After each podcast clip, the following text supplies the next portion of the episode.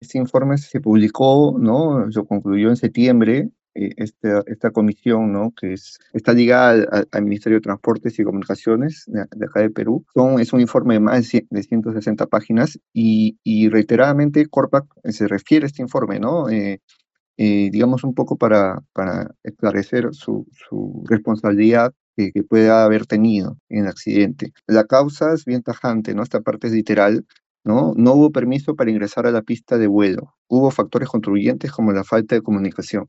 Entonces, eh, Corpac, en reiteradas entrevistas, también incluso últimamente para la Comisión de Transporte de Congreso, hace referencia a esta, esta parte, bueno, a esta conclusión del informe. Eh, lo cierto también es que el informe señala una serie de deficiencias por parte de, en, materia de coordinación. En este caso, igual precisa a, a Corpac, a LAP, Corpac y LAP, principalmente por una un deficiente empleo de comunicación, ¿no? Este, señala que esta cadena de eventos se originó por una falta de, un planeamiento en conjunto.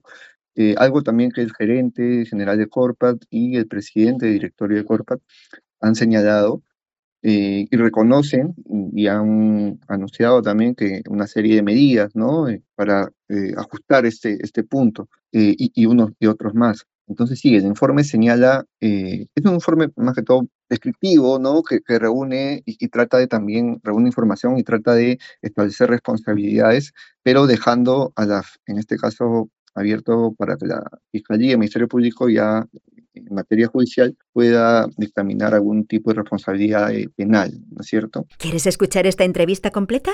Descarga ya el último capítulo de Aerovía